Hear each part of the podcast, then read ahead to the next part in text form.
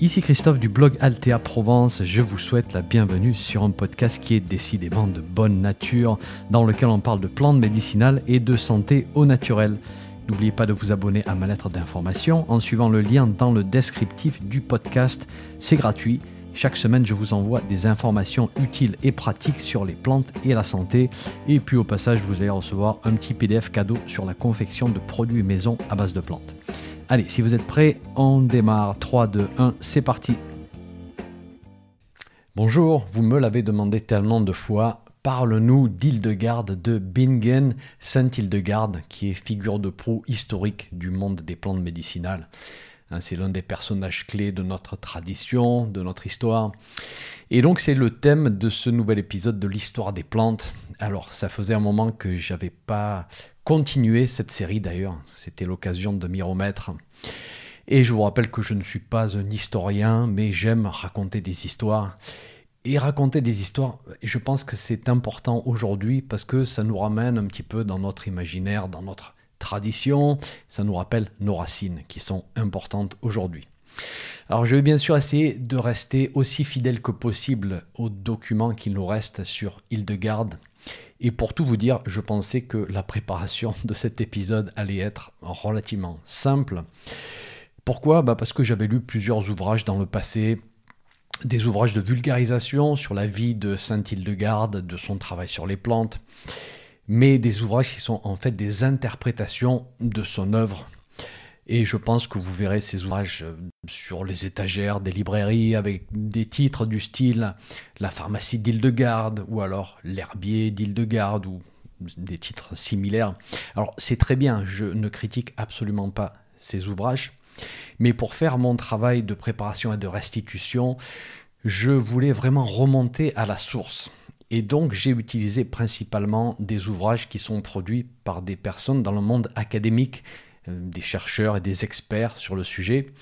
Et là, j'ai vu qu'on était loin d'avoir un consensus sur pas mal de choses. On a en face de nous une sorte de morceau de gruyère, en fait, avec plein de trous, et on comble ces lacunes en spéculant un peu, même parfois beaucoup, et en émettant des hypothèses sans aucune certitude. Du coup, la préparation de cet épisode a été un travail largement plus long et plus complexe que ce que j'avais pensé au départ. Et d'ailleurs, dans l'article associé, je vous mettrai une liste de toutes les références que j'ai utilisées. Alors, si vous êtes expert de la vie d'Hildegarde de Bingen, que vous avez recherché le sujet plus que moi, je vous remercie d'avance pour votre compréhension. S'il y a des inexactitudes, n'hésitez pas à nous dire, on, va, on, rajoutera l'information dans le texte associé à cet épisode hein, sur mon site. Et puis surtout, n'oubliez pas de nous donner la référence exacte que vous avez utilisé pour qu'on aille nous aussi consulter la source. Cet épisode sera divisé en deux parties. Dans la première partie, je vais vous parler de sa vie et dans la deuxième partie, je vous présenterai ces deux ouvrages sur la santé et les soins avec toute une discussion sur les plantes, bien entendu, on est là pour ça. Donc dans cet épisode, on va démarrer avec une description de la vie de ce grand personnage. Alors tous les documents que nous avons sur sa vie datent en fait de son époque. Hein. ce sont soit ses propres écrits ou alors ses correspondances avec certains personnages. Ou alors on a aussi les écrits de Guibert de Jeanblou, qui était son secrétaire, et aussi des écrits d'autres proches de l'époque. Alors parfois les écrits s'accordent entre eux, parfois pas. Et euh, Michael Enbach, qui est l'un des historiens allemands spécialisés dans la vie d'Hildegarde, explique que la biographie d'Hildegarde ne peut être qu'une approximation et donc il faudra faire avec. Hildegarde est né en 1098, et c'est la dixième de sa fratrie, dans une famille qui semble assez fortunée et engagée dans les affaires locales. On ne sait que très peu de choses en fait sur son enfance, si ce n'est qu'elle était précoce et pieuse d'après les écrits, bien que euh, là on pense que c'est peut-être un stéréotype qu'on a créé de toutes pièces parce que la vie des saintes personnes était supposée démarrer avec une enfance de ce type. On a des traces de ce que sont devenus certains de ses frères et de ses sœurs. Hein. Certains vont se retrouver à des postes importants dans la société de l'époque. Et Hildegarde elle-même nous raconte qu'elle va avoir sa première vision à l'âge de 5 ans. et vous noterez que sa vie sera rythmée par des visions et des révélations. Alors apparemment sa santé est fragile dès toute petite, dès son enfance, et la combinaison de ces deux choses, ses visions et sa santé précaire, a probablement fait que ses parents la destinent très vite à une vie religieuse.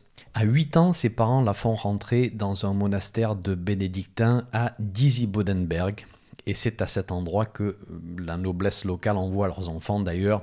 C'était considéré comme une offrande au Seigneur, et Hildegarde elle-même va le raconter. Et elle dit Dans la huitième année de mon âge, j'ai été offerte à Dieu. Et juste pour vous donner une idée du cadre de vie, on parle de, de jeunes personnes qui étaient vraiment isolées, quasi emmurées à un endroit. Et donc on bloque tous les accès. Le gardien du lieu surveille constamment que personne ne sort. On fait passer la nourriture par des ouvertures prévues à cet effet avec des systèmes de, portes pivotantes qui empêchent le regard vers l'extérieur. On est vraiment coupé. Et seul le gardien peut rentrer pour s'occuper des malades ou parfois, je cite, venir consoler les nonnes. En tout cas, les riches familles de l'époque internaient leurs filles de 5 ou 6 ou 7 ans dans ce type d'endroit. Alors qu'est-ce qu'on fait exactement pendant la journée? Eh bien, on apprend à jouer du décacorde, c'est l'instrument qu'on utilise pour accompagner le chant à l'époque. On apprend le chant des psaumes, bien sûr. On apprend à lire. Alors, Hildegarde expliquera qu'elle a appris à lire les psaumes, mais elle n'a pas vraiment étudié l'interprétation des mots, des syllabes, la grammaire, donc elle n'a pas appris le langage d'une manière très formelle. C'était une connaissance assez élémentaire du langage, et je vous explique ça parce que vous allez voir, c'est important pour la suite. Et puis, il y a la prière, bien sûr, qui rythme la journée, toutes les corvées à faire, donc on ne s'ennuie pas. Et bien sûr, le rythme du jour et de la nuit est dicté par ce qu'on appelle les heures canoniales. Euh, donc les matines, un peu après minuit, ensuite l'ode à l'aurore, prime, tierce, etc., jusqu'au vêpres et complis le soir avant d'aller se coucher. Et à chaque office, on va chanter les psaumes. Et on va rajouter à ce rythme quotidien le rythme annuel aussi. Hein. Chaque année, on a un calendrier euh, qui est dicté par le carême, la nativité, Pâques, etc., toutes ces grandes fêtes. Et donc ça fait des années bien occupées. Lorsqu'Hildegarde est adolescente, elle explique que dans cette période de sa vie, elle va arrêter de raconter ses visions et ses expériences qu'on pourrait appeler euh, surnaturelles euh, autour d'elle parce que ça lui vaut la moquerie des autres. Et donc, voilà, elle va rester très studieuse au monastère, elle est probablement très réservée, en particulier au sujet de sa vie intérieure et de ses visions. Elle ne se confie qu'à une femme qui se dénomme Yuta et qui supervise ce groupe de femmes. Et Yuta va finir par parler de ses visions à Volmar de Dizzy Bodenberg, qui est un moine qui va devenir l'enseignant d'Hildegarde. Et plus tard, il deviendra aussi son assistant et son ami jusqu'à sa mort, 30 ans plus tard. Alors, on parle ici de la mort de Volmar et pas d'Hildegarde. Donc, le temps passe, la vie au monastère s'écoule, et nous sommes en 1136, et Yuta, qui est en charge des nonnes, décède. Et là, Hildegarde a 38 ans et les sœurs vont la choisir à l'unanimité pour devenir abbesse et responsable du couvent. Elle a clairement le respect de toutes et donc c'est un choix évident. À ce stade de sa vie, on ne sait toujours pas grand-chose à son sujet, si ce n'est qu'elle est probablement douée pour l'organisation et qu'elle a d'autres talents reconnus par les autres. Hein. En d'autres termes, elle sort du lot, et c'est pour ça qu'elle est choisie d'ailleurs. Son style de vie et de gestion du couvent euh, transpire au travers de ses écrits, on peut dire. En tant que bénédictine, elle suit la règle de Saint Benoît, euh, qui pourrait être résumée par la maxime ora et labora, c'est-à-dire prix et travail. Le travail manuel ou intellectuel a une grande importance, bien sûr, et l'oisiveté n'est pas très appréciée dans ce groupe. Et puis ne minimisons pas l'effort qu'elle doit fournir pour gérer hein, tous les biens, les bâtiments de son monastère, la direction spirituelle, le traitement des problèmes du groupe. On pense qu'elle a dirigé jusqu'à 80 religieuses en fonction des différentes époques. Quelques années plus tard, en 1141, un tournant va survenir dans sa vie. C'est un événement très particulier et très important qu'elle va documenter dans la préface de son premier ouvrage majeur qu'elle intitule Sivias, qui est une contraction de Si Vias Domini, qui signifie connaît les voies du Seigneur. Elle a 42 ans et elle décrit une lumière incroyable et aveuglante qui lui traverse l'esprit. Alors elle sent son cœur, sa poitrine qui s'enflamme. Et là, elle comprend ce qu'elle a lu dans les livres sacrés. Elle décrit cet épisode comme un accès soudain à la connaissance interne et profonde des textes religieux. Et encore plus important pour comprendre la suite de, son histoire, elle reçoit l'ordre divin d'écrire et de propager ce qu'elle a vu, ce qu'elle a ressenti et ce qu'elle a compris. Mais elle va beaucoup hésiter, elle se demande si elle est capable de porter cette énorme responsabilité, et elle explique aussi dans la préface de Sivias qu'à cause de ce que certains hommes lui auraient dit, elle a refusé d'écrire pendant plusieurs années. Et puis, on peut dire qu'elle est vraiment accablée par cette charge qu'elle ne veut pas encore exprimer, qu'elle ne veut pas encore concrétiser, et donc elle va tomber malade. Et elle va interpréter cet événement comme le mécontentement de Dieu. Et finalement, c'est l'abbé du monastère qui s'appelle Cunon, qui lui donne permission, euh, bien qu'il soit un petit peu sceptique, mais on va l'encourager à écrire ses visions, qui vont devenir la base de cet ouvrage, Sivias. Et immédiatement, sa maladie disparaît et elle va gagner en force pour terminer l'ouvrage dans l'espace de dix ans quand même, dix ans d'écriture et dix ans de dévouement à la tâche. Alors au, cours de cette décennie de travail, Cunon, qui doute un petit peu, va informer l'archevêque de Mayence, euh, qui doute un petit peu lui aussi, mais qui en parlera au pape Eugène III, qui est de passage à Trèves pour une assemblée. Et le pape, prend connaissance de ce travail et il va envoyer une commission à Dizzy Bodenberg pour se familiariser avec ce que cette femme très spéciale est en train de poser sur papier. La commission est satisfaite, le travail semble authentique et donc, la commission rapporte une copie de Sivias au pape qui va, accrochez-vous bien, le lire à ses archevêques et à ses cardinaux. Et à partir de cette époque, on donnera l'ordre formel à Hildegarde de transcrire et de propager en fait tout ce qu'elle reçoit du Saint-Esprit. Le pape lui envoie une lettre pour sceller cette demande. Et donc impossible de faire plus officiel comme demande, on peut dire. Ce qu'elle décrit dans cette œuvre, donc au sujet de, de ces visions, est d'une grande richesse et précision. Il y a énormément de détails, de couleurs, de symboles, des visions très puissantes et on tourne autour des thèmes bien connus, hein, bien sûr, de la création, l'incarnation, la rédemption, mais avec un style qui est, et une intensité qui est vraiment typique d'Hildegarde.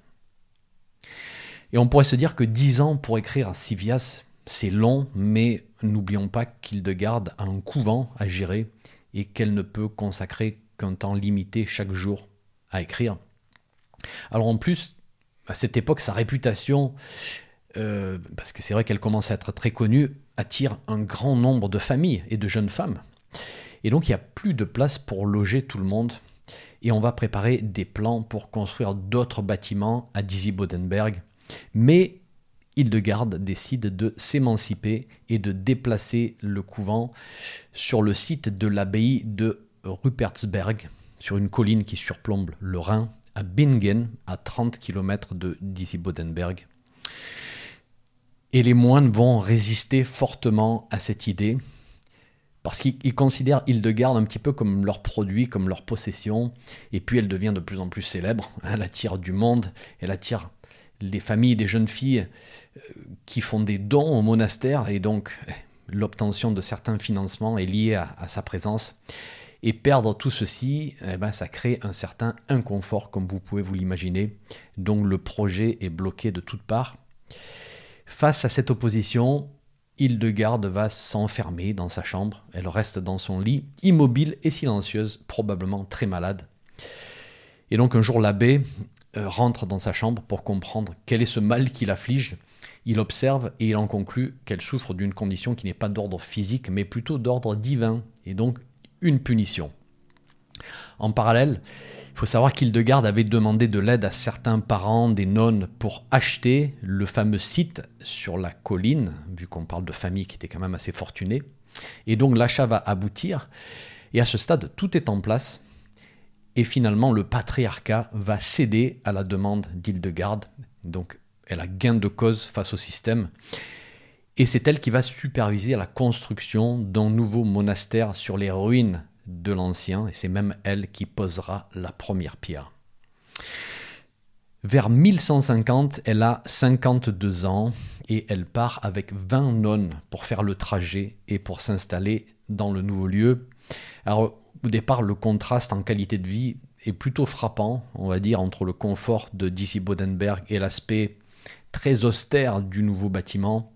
Et donc l'acclimatation n'est pas facile. Il y a des plaintes qui arrivent qui proviennent de toutes ces familles influentes qui se soucient du confort de leurs filles.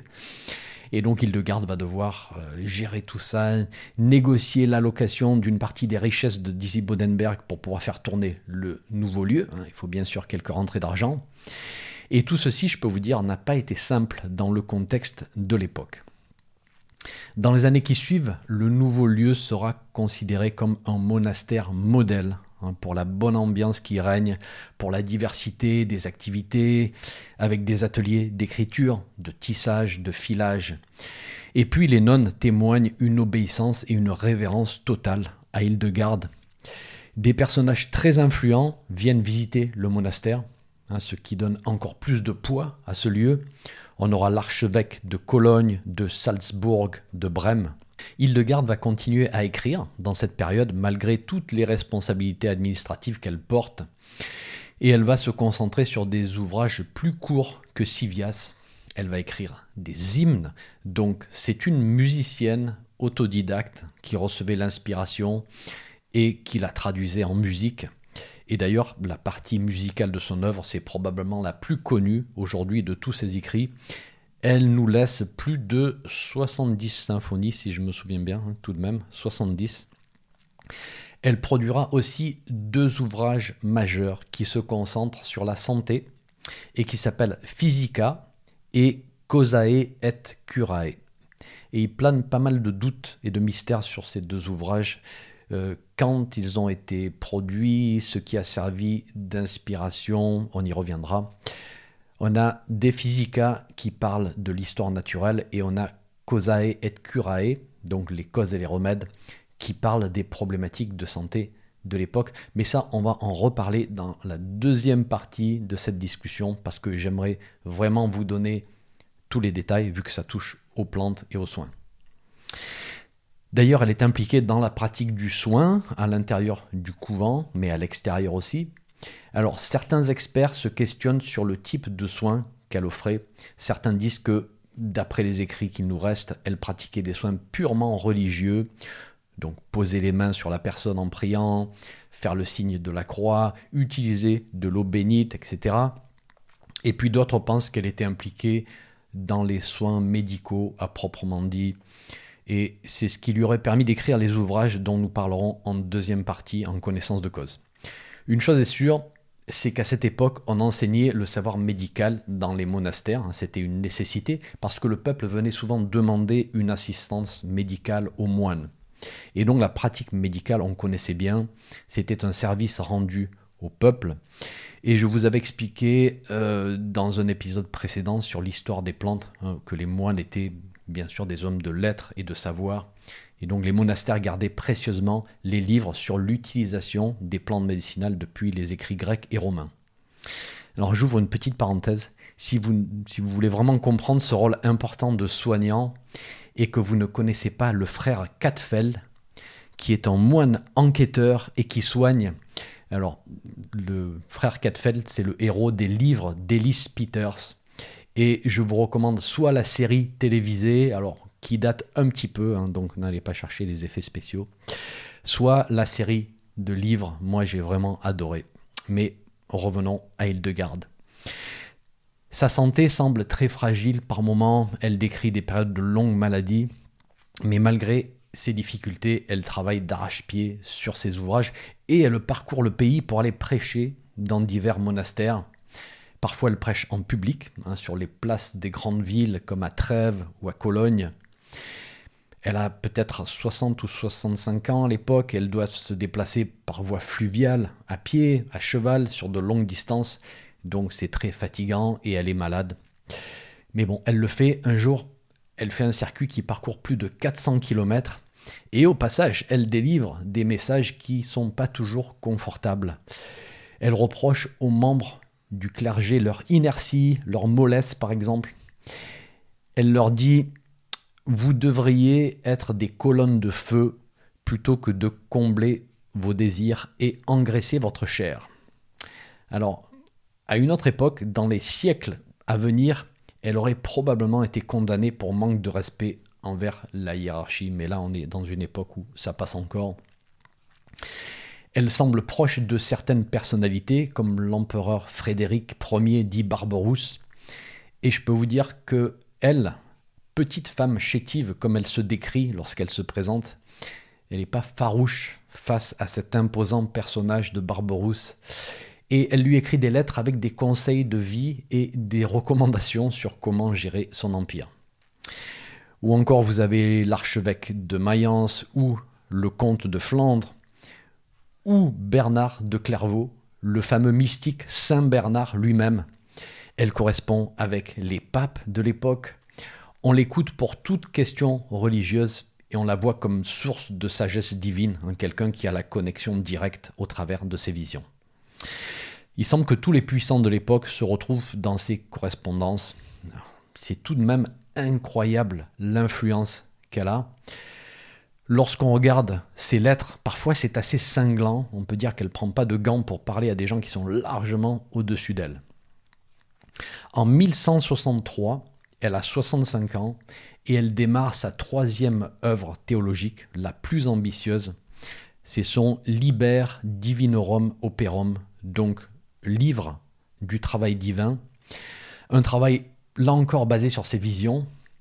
Et l'ouvrage sera complété en 1174, donc 11 années plus tard et 5 ans avant sa mort. Et là, on a encore un ouvrage titanesque. Et on va noter le fait qu'on ne parle pas de n'importe quel type d'ouvrage ici. Alors déjà, si vous étiez un homme éduqué à l'époque, un homme d'église hein, qui étudie spécifiquement la théologie, vous pouviez peut-être écrire sur le sujet de, allez, on va dire de l'histoire monastique ou sur la vie des saints, donc des sujets qui sont relativement simples et sans controverse, mais rentrer dans l'explication de passages de la Bible, aller au cœur des enseignements religieux, ça c'était réservé aux pères de l'Église, aux grandes figures. On parle de Saint Augustin, on parle de Saint Jérôme. Ça nécessitait d'être initié par un maître. On ne rentrait pas dans ce genre de sujet tout seul parce que on estimait qu'il y avait le sens caché des textes sacrés qui allait bien au-delà des mots et qui étaient dissimulés aux lecteurs non initiés. Et donc il fallait être guidé par un maître qui avait été lui-même guidé par un maître. Et elle, elle va casser ce moule. Voilà, elle n'a rien de tout ça. Elle s'immisce dans ce sujet sans tous les prérequis. Par contre, elle a deux éléments qui changent tout et qui lui donnent l'autorité incontestable aux yeux des autres. Alors d'abord, n'oublions pas que le pape lui-même lui a ordonné cette mission. Et deuxièmement, elle est guidée par ses visions. Les visions lui donnent la permission d'écrire, mais aussi lui donnent le contenu le savoir, le tout provenant de l'autorité ultime en la matière, bien sûr. Et puis, en fait, son manque d'éducation devient un point fort aussi parce que, au vu de la profondeur de ce qu'elle écrit, les érudits de l'Église se disent que, en fait, ça ne peut pas venir d'elle, ça ne peut venir que de Dieu.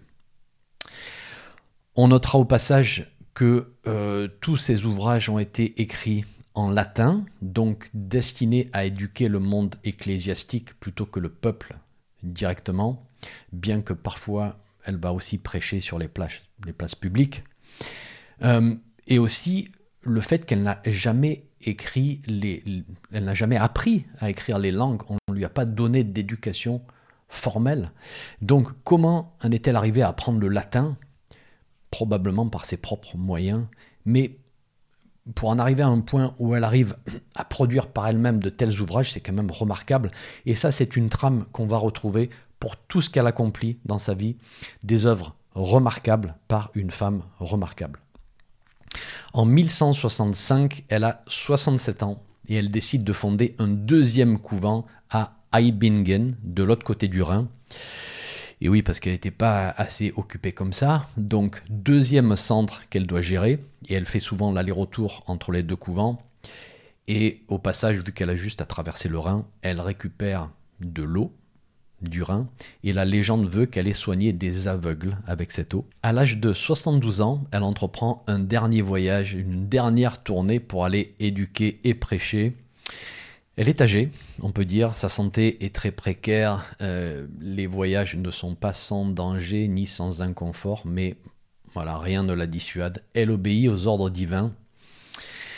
Elle passera ses dernières années très occupée. Il y a sa maladie qui pèse de plus en plus lourd sur cette dernière période de sa vie. Et elle décède le 17 septembre 1179 à l'âge de 81 ans à Rupertsberg, on dit qu'elle avait reçu une vision au sujet du jour exact de sa mort, une vision qu'elle avait communiquée à ses proches. On a très peu d'informations sur sa mort et sur ses dernières années, et donc on va terminer cette biographie d'une manière un petit peu abrupte, j'ai bien peur. On a des documents qui montrent que la demande de canonisation a été faite par les nonnes de Rupertsberg et envoyée au pape après sa mort. Et à cette époque, le Vatican vient juste de mettre en place une procédure complexe pour ce genre de demande.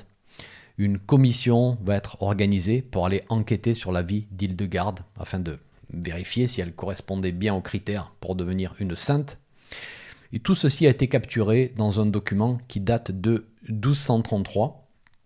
Mais pour une raison qui nous échappe, la demande est refusée et elle ne sera jamais resoumise d'une manière formelle. D'autres tentatives, moins formelles, vont suivre, mais ce n'est qu'au XVIe siècle qu'elle sera reconnue par Cesare Baronio, qui est cardinal et bibliothécaire du Vatican, comme sainte, et cette reconnaissance est formalisée par le pape Benoît XVI en 2012, hein, comme quoi il n'est jamais trop tard.